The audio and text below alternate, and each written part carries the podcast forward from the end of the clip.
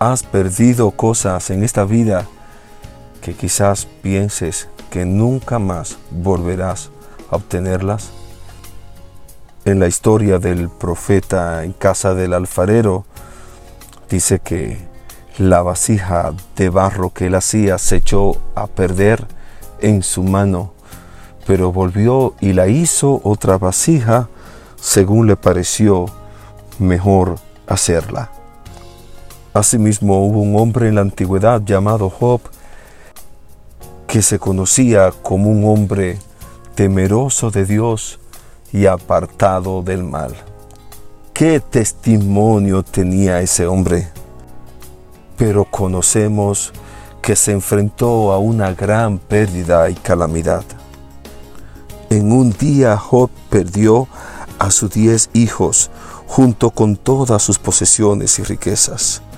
Poco después sufrió una horrible enfermedad en la piel y para colmo su propia mujer, su esposa, lo manda a maldecir a Dios y a morirse.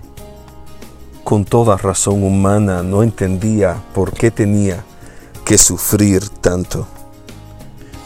Y lo vemos en todo el libro de Job, expresando angustia y enojo por el dolor y el sufrimiento que Dios estaba permitiendo en su vida. Entendió que era necesario rendirse a la voluntad de Dios y confiar en Él plenamente. Por eso al final de este proceso, Job dijo, de oídas te había oído, mas ahora mis ojos te ven y me arrepiento. La historia de Job termina con una gran restauración. Dice que el Señor le restauró su bienestar. Es más, el Señor le dio el doble de todo lo que antes tenía. Le dio posesiones, una nueva familia, muchos hijos y una larga vida en la faz de la tierra.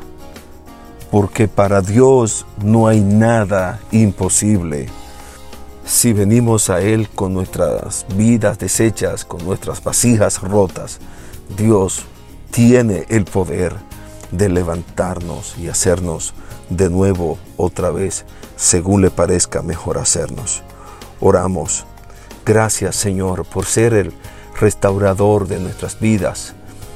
Te bendecimos y te damos gracias por restaurarnos. En el nombre de Jesús. Amén. Sigue el desarrollo de En manos del alfarero. Una jornada de disciplina espiritual. Visite cada domingo a las 10 de la mañana la Iglesia Nuevo Testamento. Síganos por las redes sociales.